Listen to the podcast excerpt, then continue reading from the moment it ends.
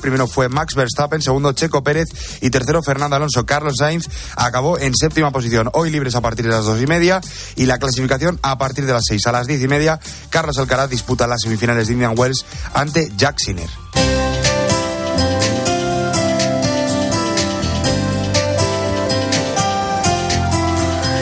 Y hoy en el espejo te hablamos del sueño, porque en la Biblia se está mucho tiempo soñando. Álvaro Real, ¿qué tal? Buenas tardes. Buenas tardes, Iván. Dice el filósofo francés Fabrice Haddadi con ironía, es increíble lo mucho que se puede llegar a dormir en la Biblia y en situaciones de lo más decisivas. Como ayer fue el día del sueño, pues hoy vamos a hablar de algunos de ellos en la Biblia.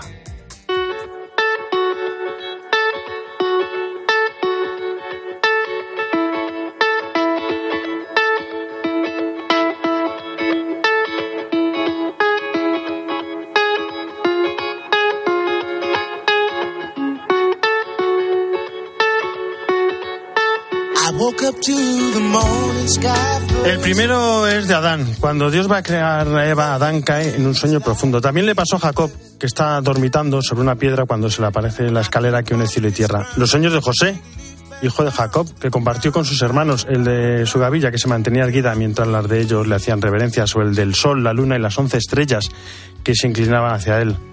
O a Elías, Agotado y pensando ya casi en el suicidio, se echó y se quedó dormido debajo de la retama. Un ángel lo toca, le da comida y le devuelve la esperanza.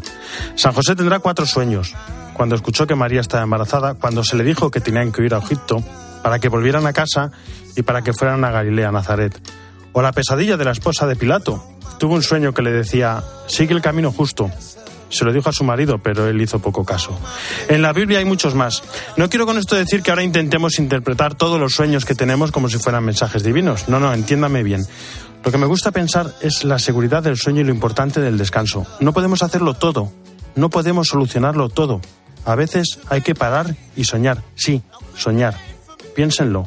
A pesar de que nosotros nos dormimos, Dios sigue ahí. Dios sigue actuando.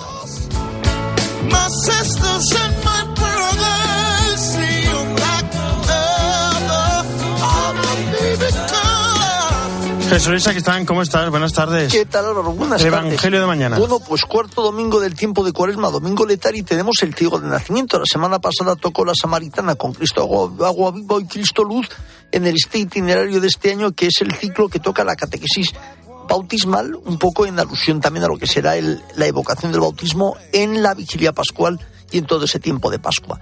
Entonces el Señor se encuentra con aquel ciego de nacimiento y cuando se encuentra con aquel ciego de nacimiento, ante el asombro de sus discípulos, le cura para decir, ni este pecó ni sus padres, porque los judíos muchas veces pensaban que todo aquello era una maldición divina y el Señor dice, lo que quiero mostrar con esto es que soy luz.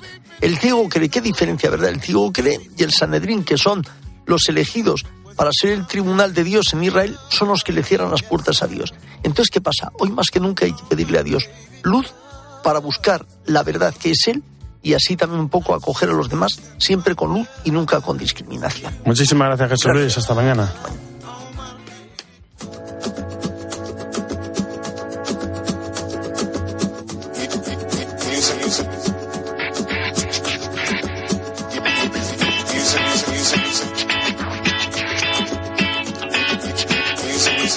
¿Qué es el síndrome K?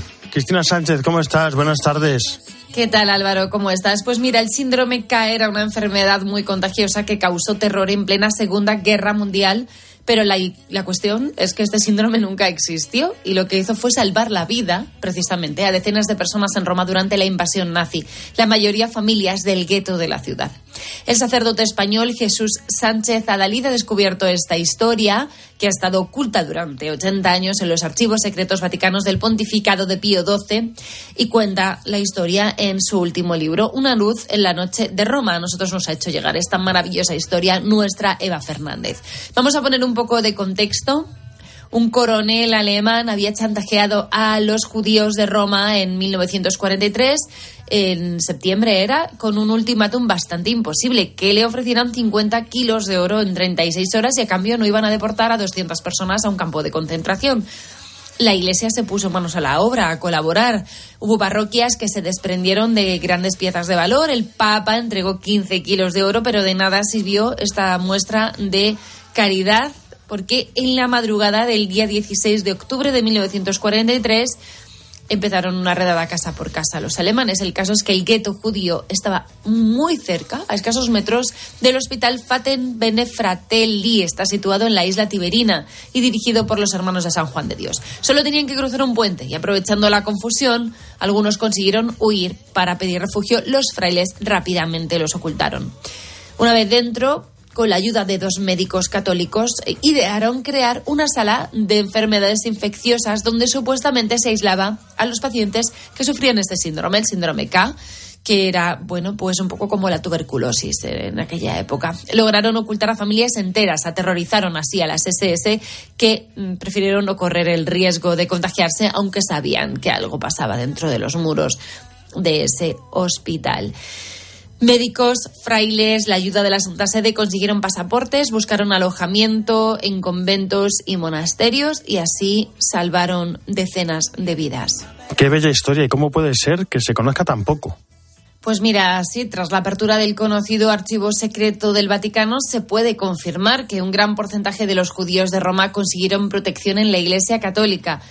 Más de 4.200 encontraron refugio en 235 monasterios y otros 160 en el Vaticano. Vamos a escuchar al autor del libro que ha desvelado esta historia del Fatemene Fratelli, Jesús Sánchez Adalid. Roma, la única ciudad de toda Europa donde se produjeron hechos semejantes, donde se salva la mayor parte de la comunidad hebrea.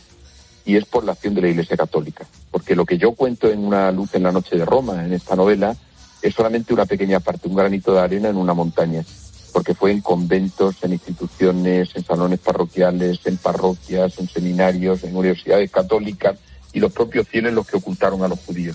También hay constatación documental de que Pío XII intervino en la liberación de 249 judíos detenidos en octubre de 1943 y que 30 eruditos hebreos investigaban en la Biblioteca Vaticana tras ser desposeídos de sus cargos. Bueno, todo esto y mucho más lo cuenta también Johann Hicks en su libro Pío XII y los hebreos después de una profunda investigación de estos archivos que, han visto la luz hace poco y que tienen muchísima información sobre el pontificado de Pío XII y lo que hizo la Iglesia no solo en Roma, sino en todo el mundo para ayudar a los judíos durante la invasión nazi. Nos escuchamos, Álvaro, la semana que viene. Hasta la semana que viene. Muchísimas gracias, Cristina. Y seguimos precisamente en Roma, porque a veces la historia se repite. Eva Fernández, ¿cómo estás? Muy buenas tardes. Muy buenas tardes, Álvaro. Y digo que la historia se repite porque, bueno, la audiencia de hoy histórica con refugiados también perseguidos que han llegado gracias a los corredores humanitarios. ¿Cuánto trabajo para conseguir esto y cuántas historias hay detrás, ¿verdad, Eva? Bueno, es que realmente ha sido una audiencia increíble porque entre esas 5.000 personas que estaban en el aula eh, Pablo VI, pues veías eh, gente de, de Siria, de Irak, familias de Afganistán, de Bangladesh, de Etiopía, de Eritrea, de Somalia, de Sudán de Nigeria, del Congo, de Camerún, de Libia, de Ucrania. Todas familias, eh, como bien dices, con unas historias tremendas. Eh, muchos de ellos han perdido, han perdido todo en sus países, han tenido que huir. Eh, han tenido familia, muchos de sus familiares también han fallecido intentándolo y en el fondo todos los que estaban ahí dentro eran afortunados. Eran, han, sido afortunados porque han podido eh, llegar a Italia a través de los corredores humanitarios, una iniciativa fantástica ¿no? que les permite entrar legalmente en los países eh, eh, con permiso de las autoridades sin tener que arriesgar sus vidas. Es una iniciativa además ecuménica muy importante porque está encabezada por la comunidad de San Egidio, pero, pero participa también las iglesias evangélicas italianas, la Mesa Valdese, Caritas, por supuesto, y la Conferencia Episcopal de Italia. Ha sido una auténtica fiesta y, lógicamente, era normal que el Papa hablara de los corredores humanitarios. Corridori humanitari Los corredores humanitarios no solo tienen como objetivo traer personas a Italia, arrebatándolos de situaciones de incertidumbre y peligro, también trabajan para la integración porque no hay acogida sin integración. Y no olvidemos que las personas necesitan estar acompañadas de principio a fin. Quiero agradecer a cientos de personas, familias que se han puesto a disposición generosamente para ayudarlos. Les habéis abierto vuestros corazones y vuestros hogares. Gracias. Allí había muchas familias, ahí estaba también eh, muchas familias, me refiero, que han acogido en sus propias casas a todos los refugiados. Estaba ahí nuestra, nuestra amiga Imán con sus hijos, con sus cuatro hijos, con su marido. Mm, digo nuestra amiga porque hemos hablado de ella aquí. Eh, el, Papa la conoció, un encuentro fortuito en el viaje a Chipre. Ella estaba varada huyendo de Irak, eh, es kurda estaba allí varada desde hacía muchos años sin ninguna posibilidad de, salir de, un campo de refugiados de Chipre y el Papa movió los hilos necesarios para que llegara a Italia. Hoy estaba allí feliz, pudo saludar también al Papa, el Papa la reconoció, le preguntó Imán cómo, cómo están los hijos, qué tal van, están contentos en el colegio, cómo vais con el italiano en fin, y junto con Imán, pues tantas, tantas historias. Ha, sido, ha sido fantástico. Bueno, y hoy también ha sido día de audiencia castiza, audiencia de San Isidro con motivo del cuarto centenario de la canonización de San Isidro y viajaron a Roma el cardenal Osoro, la presidenta Díaz Ayuso y el alcalde Martínez Almeida. ¿Has podido estar con ellos? Pues sí, eh, ha sido además una convocatoria que hacía tiempo que yo no veía a más compañeros periodistas un sábado por la mañana rodeándoles. Ellos mismos han dicho que se habían sorprendido, pero ha habido un gran, un gran quórum.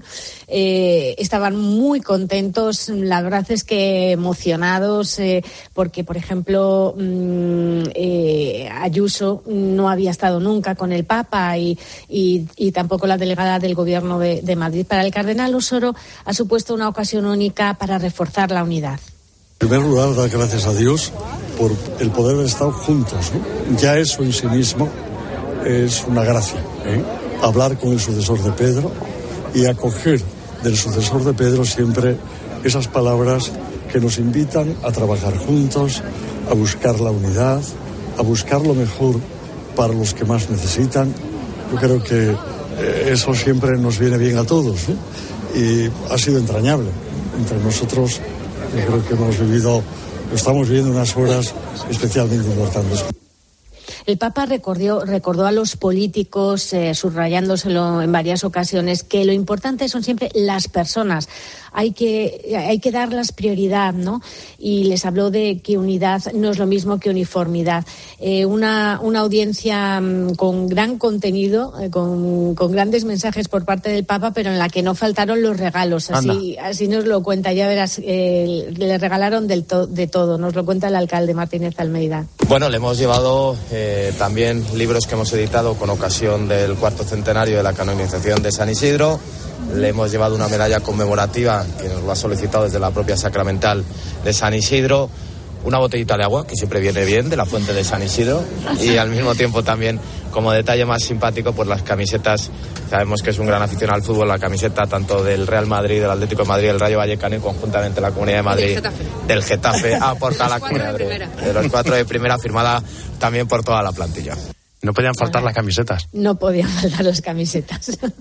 Efectivamente, se han ido muy, muy, muy felices y fíjate que especialmente la delegada del gobierno ha sido a quien yo he sentido, he notado como especialmente eh, conmovida y dice que se, se va con esas palabras del Papa, primero el pueblo, luego el pueblo y al final ustedes. Muchísimas gracias, Eva. Hasta mañana. Un abrazo. Hasta mañana. Un abrazo, buena tarde de sábado a todos. Y en muchos lugares se está celebrando la iniciativa 24 horas con el Señor, una iniciativa cuaresmal de oración y reconciliación querida por el Papa Francisco. Este año, además, eh, se celebra su décima edición. Nos vamos a ir hasta Zaragoza, porque allí se está realizando en la parroquia de Santa Engracia. Hasta allí nos vamos. Santiago Aparicio Felipe es el párroco de la Basílica de Santa Engracia. ¿Cómo está? Muy buenas tardes.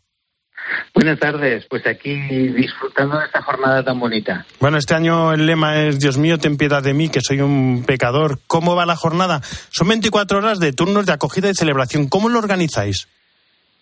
Pues comenzamos ayer, ayer por la tarde, eh, digamos que, la jornada comenzó con una celebración comunitaria de la reconciliación y a la que participó pues mucha gente, muchos sacerdotes que vinieron a, también a ayudarnos. Y a partir de las ocho y media de la tarde hasta las ocho y media de la tarde de hoy tenemos eh, turnos de adoración al Santísimo, tanto digamos individuales como, como vigilias eh, y horas santas que los distintos grupos de la parroquia van preparando, pues del grupo de Cáritas, de Manos Unidas, de los cristianos perseguidos, distintos grupos. Y entonces es, es un día bonito, es un día de, parroquia, de encuentro, de, alegría. Y además estamos en víspera del cuarto domingo de Cuaresma, del domingo letare. Ayer el Papa, con motivo de esta iniciativa, calificaba la confesión de, un encuentro festivo. Decía, no un tribunal humano al que tenemos miedo. Y, ¿Hay mayor alegría que recibir el sacramento del perdón? Sin duda es, es una alegría. El Papa Francisco lo destaca y es providencial, vamos, la fecha elegida precisamente la víspera del Domingo de la Alegría, ¿no? El, dentro de, esos mensajes tan sugerentes que nos da, eh, decía en una, en una homilía, Dios no perdona por decreto, sino por misericordia, por compasión, y, eso es motivo de alegría, ¿cómo no? Y así lo están viviendo muchos feligreses y muchas personas de, toda la ciudad de Zaragoza que, se van acercando a lo largo de toda la jornada, a todas las horas del día y de la noche. Bueno, pues ahí, ahí queda, que todavía se pueden ir acercando a la Basílica de Santa Gracia en Zaragoza. Santiago Aparicio, párroco de este lugar, muchísimas gracias por estar con nosotros. Muchas gracias a vosotros. Un abrazo. Un abrazo, hasta luego. Álvaro Real. En Mediodía Cope, El Espejo. Estar informado.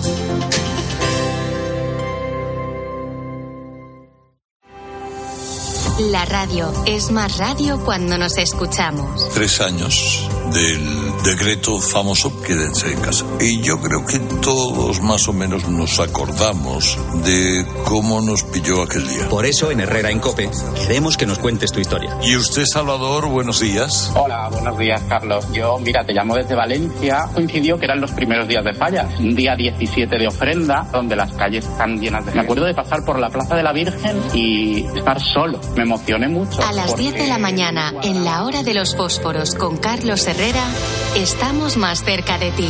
De lunes a viernes, desde las 6 de la mañana, Herrera en Cope. En Mediodía Cope, El Espejo. Estar informado. Playing verses from the same old tunes when you're gone.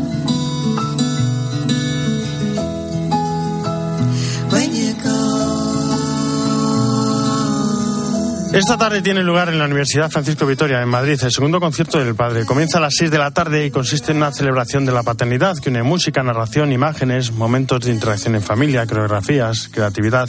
Pedro Alfaro es el organizador del concierto, violonchelista y fundador de Musical Thinkers. Pedro, ¿cómo estás? Buenas tardes.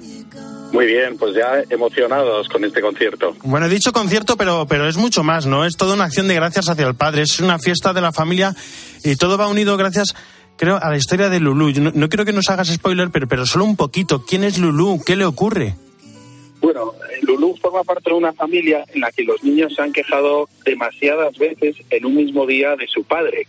Y esto, bueno, desencadena eh, un proceso en un oscuro ministerio que hace que sustituyan a su padre pues por, por un padreitor. ¿no? Entonces, eh, Lulú y sus, eh, y sus hermanas van a tener la, la aventura de recuperar a su padre original. Y ahí es donde vamos a implicar pues a las familias, a los padres, jugando, cantando, eh, bailando, escuchando buena música. Es, es, un poco esta la dinámica. Y ahí, ahí tenéis música con piezas clásicas, modernas. Además, creo que vais a estrenar dos compuestas para, para el día de hoy. Dos nuevas piezas, efectivamente. Hay una que es sencillamente Papá, que es como un himno eh, dedicado a la paternidad, y luego hay otra otra pieza que estrenan las hermanitas del Cordero mismas, que es para quienes eh, hacemos este concierto, es a beneficio de la construcción del pequeño monasterio del Cordero, y ellas han creado una pieza maravillosa que se llama Corazón de Padre, inspirada en San José. Bueno, eh, como bien dices, es un concierto benéfico para la construcción de ese pequeño monasterio de la comunidad del Cordero en el distrito de Usera, en Madrid. ¿Cómo es un monasterio de la comunidad del Cordero? ¿Qué es lo que hacen? ¿Por qué ayudarlas? Bueno, realmente es, un lugar especial. Tiene una arquitectura muy característica, una estética que, que lleva a, a, ese, eh, a esa acogida, que es, que es lo que practican las hermanitas. Eh, acogen a las, a las personas en vulnerabilidad y, la, comunidad gira en torno a lo que ellas llaman la, mesa abierta, que es esta acogida que dignifica, que, que, ayuda a estas, a estas personas y a estas familias. Me gusta mucho además lo que realizáis del concurso de anécdotas ¿no? de, de, los padres que los asistentes han ido enviando. Eh, este concierto ayuda y además todo el mundo participa. Pues sí, la verdad es que todo el mundo participa. Nosotros en, Musical Thinkers siempre buscamos que las personas participen en las actividades, en los conciertos musicales y lo que conseguimos y lo que buscamos es esa participación, ese ambiente de familia, aunque bueno, pues vamos a ser 400, 500 personas. Bueno, recordemos el concierto a las 6 de la tarde en la Universidad Francisco Vitoria en Madrid. ¿Hay entradas aún? Todavía hay entradas, sí. De hecho, se pueden conseguir en la puerta o en la web conciertodelpadre.com, donde viene toda la información. ¿Y se puede ayudar y colaborar aunque, aunque uno no pueda ir al concierto? Por supuesto, hay, hay un Bizum en la propia web conciertodelpadre.com. Podrán encontrar Bizum o Fila Cero. Claro que sí. Pues Pedro Alfaro, muchísimas gracias. Y que vaya todo muy bien esta tarde, en esta fiesta del Día del Padre. Un fuerte abrazo. Lo vamos a disfrutar.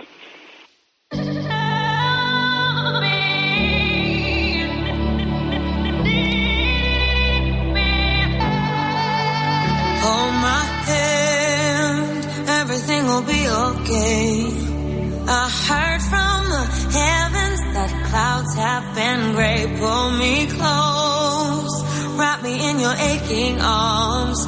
I see that you're hurting. Why'd you take so long to tell me you need me? I see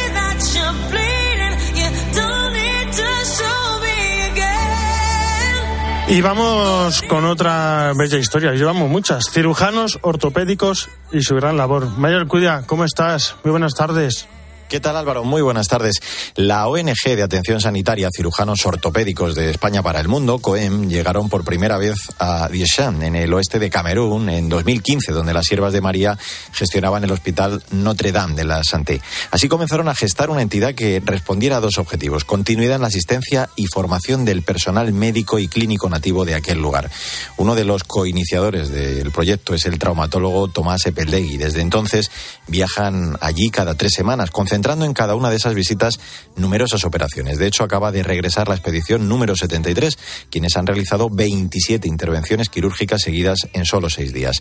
El doctor Pablo Aragoneses ha acudido por primera vez y dice haber regresado muy confortado tanto en lo personal como en lo profesional. Por una parte, el aspecto más profesional, en donde he podido colaborar con una ONG en el ámbito de mi profesión como traumatólogo, operando, ayudando y colaborando en lo que podía en el tratamiento de los pacientes allí en el hospital en, Camerún. Y por otra parte, todas estas experiencias son experiencias vitales, en donde viajas a otra cultura, a otro país, en donde ves la gente que vive con una eh, humildad y una sencillez, pero a la vez una, una, alegría y una felicidad. Por aquel lugar han pasado en todos estos años más de 200 sanitarios, además de contar con una cantera de casi 600 voluntarios. COEM ha suministrado al hospital eh, instrumental y material auxiliar para la completa dotación del área quirúrgica. Cuentan ya, fíjate, con dos quirófanos, dos salas de curas y una de consulta, además de un área de hospitalización para enfermos agudos. También, gracias a donaciones, se ha podido instalar y ampliar una unidad fotovoltaica con baterías de litio.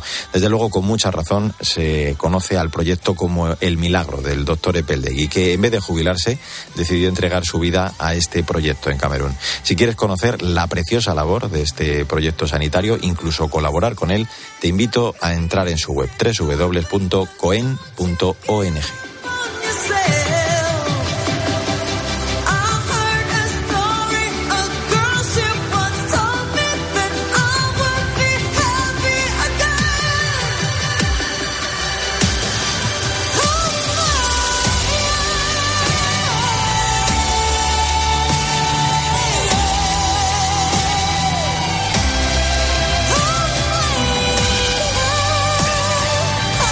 Muchísimas gracias, Mario. Hasta la semana que viene.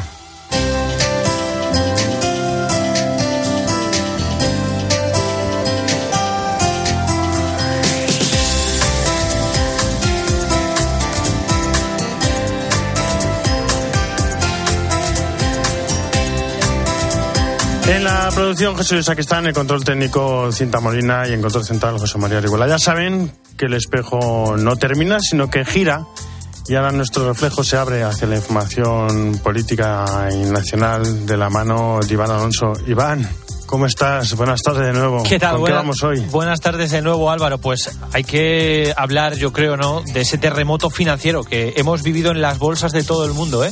Durante estos últimos días, seguro que te has enterado con esos mercados agitados por las quiebras de varios bancos. Vamos a tratar de poner un poco de luz y sobre todo ver cómo nos afecta en el bolsillo, en la economía doméstica.